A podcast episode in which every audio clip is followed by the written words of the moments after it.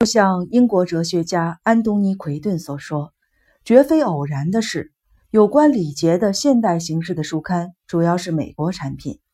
这些书刊的伟大作者的名字是艾米丽·鲍斯特，或者是艾米·温德比尔特。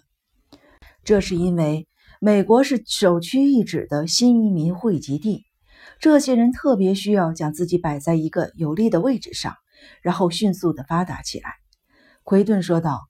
部分新移民是外国移民，这是从地理的意义上来说的；另一些是财富，这是从经济上来说的；还有一部分是年轻人，这是从年龄角度来看。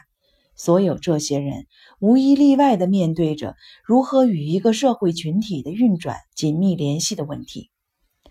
抱怨自己一无所获的喜剧演员罗德尼·丹哲菲尔德属于约翰·亚当斯研究过的一类国民。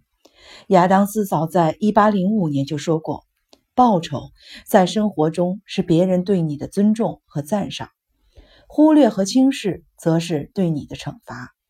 渴求他人尊重的欲望就像天然的饥饿感那样真实，而世人的忽略和轻视则像痛风病或结石一样引发剧痛。”大约与此同一时期，爱尔兰诗人托马斯·莫尔也感觉到了。随着美国人确立了主张人人平等的宪法，一种特殊的困境已经降临到美国人的生活中来。他将华盛顿特区的公民们描述为某种生来是奴隶却想奋斗成为主子的人。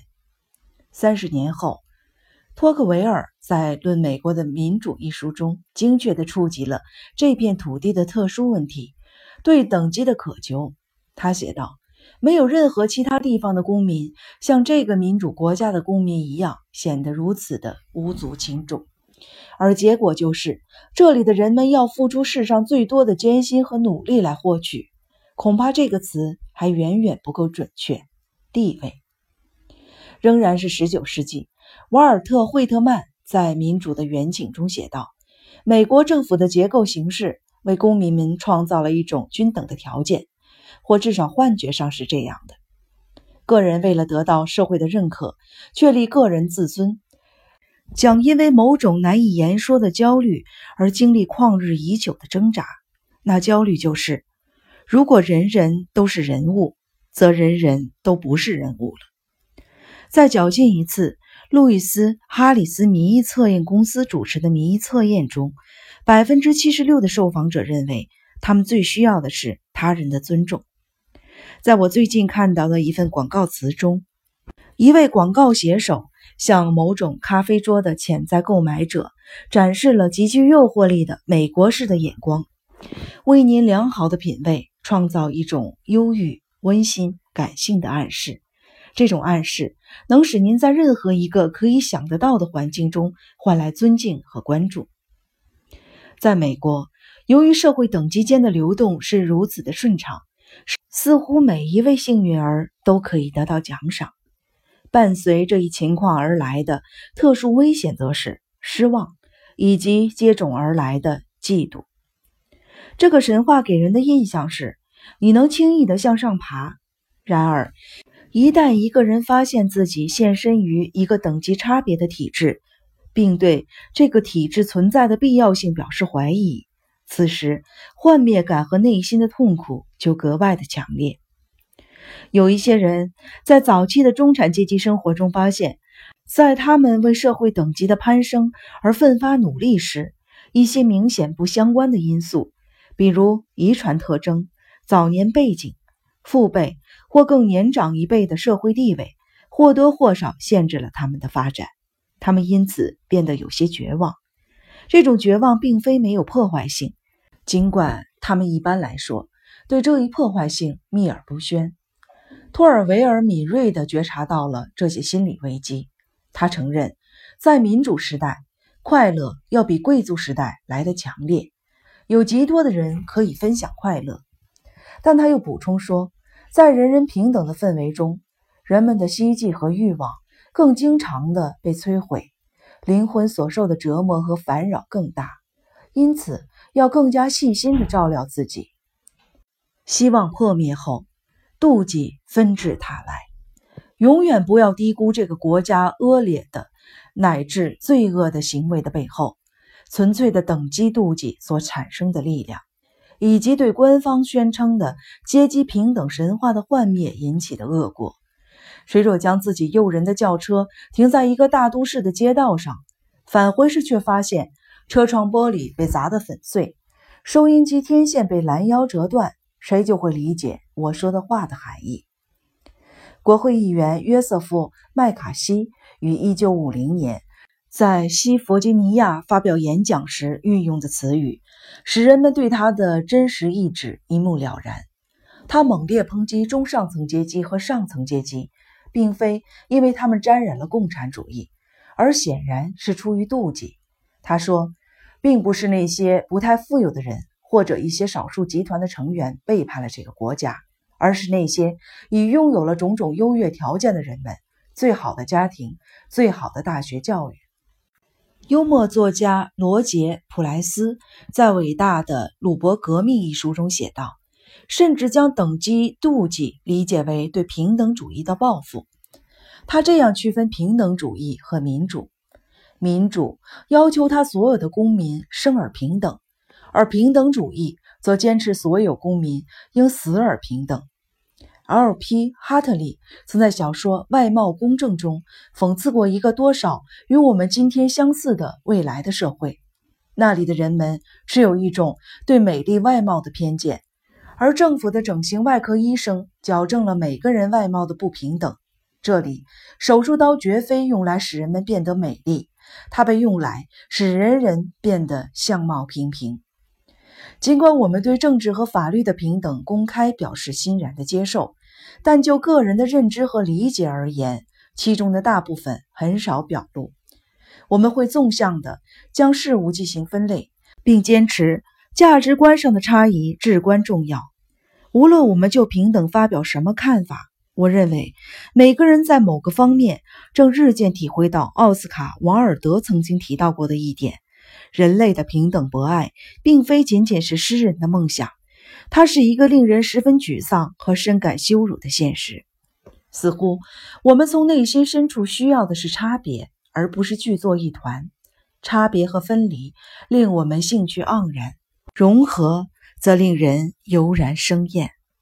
尽管联邦政府不愿命名一个社会等级制度，但他似乎承认，如果从法律上说我们人人平等，在实际生活的其他方面情况则截然相反。所以，政府才会将他的公务员划分为十八个等级，从最底层的第一等、第二等，往上到第五等、第九等、第十四等，到最上面的第十六、十七和十八等。建筑行业也存在着一个不同工种的等级制度，最底层的是土活，也就是地基挖掘工作；位列中间的是下水道、道路、坑道的铺设建造。最上层的则是建筑物本身。销售老板台和相关办公设备的人们了解，他们和顾客之间会会就一个严格的等级制达成共识。项目桌最低，核桃木桌其次，往上是桃花心木，直到极品柚木。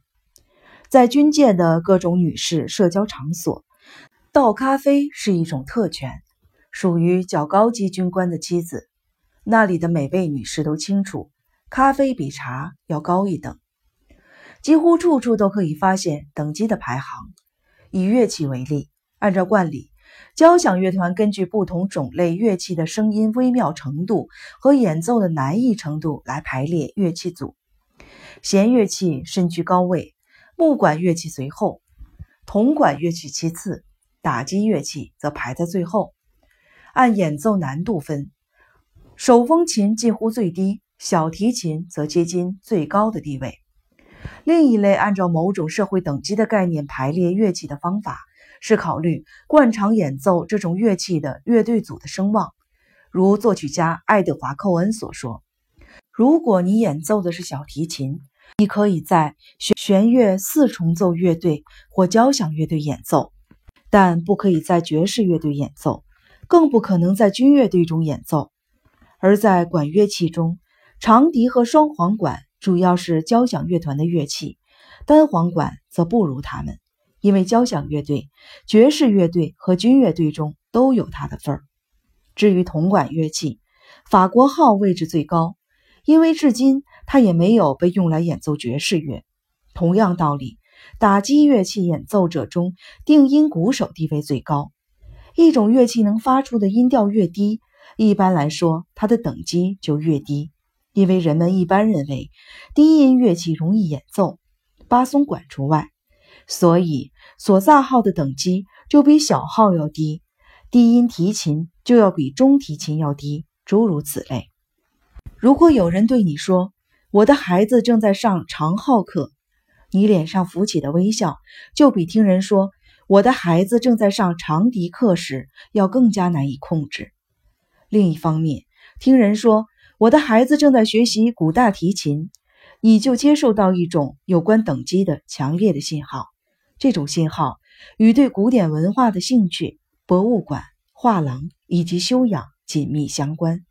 吉他天生就属于低等，这也解释了为什么二十世纪六七十年代的年轻人那么喜欢用它来表现国际主义的等级弱化。吉他总是与吉普赛人、游牧民族。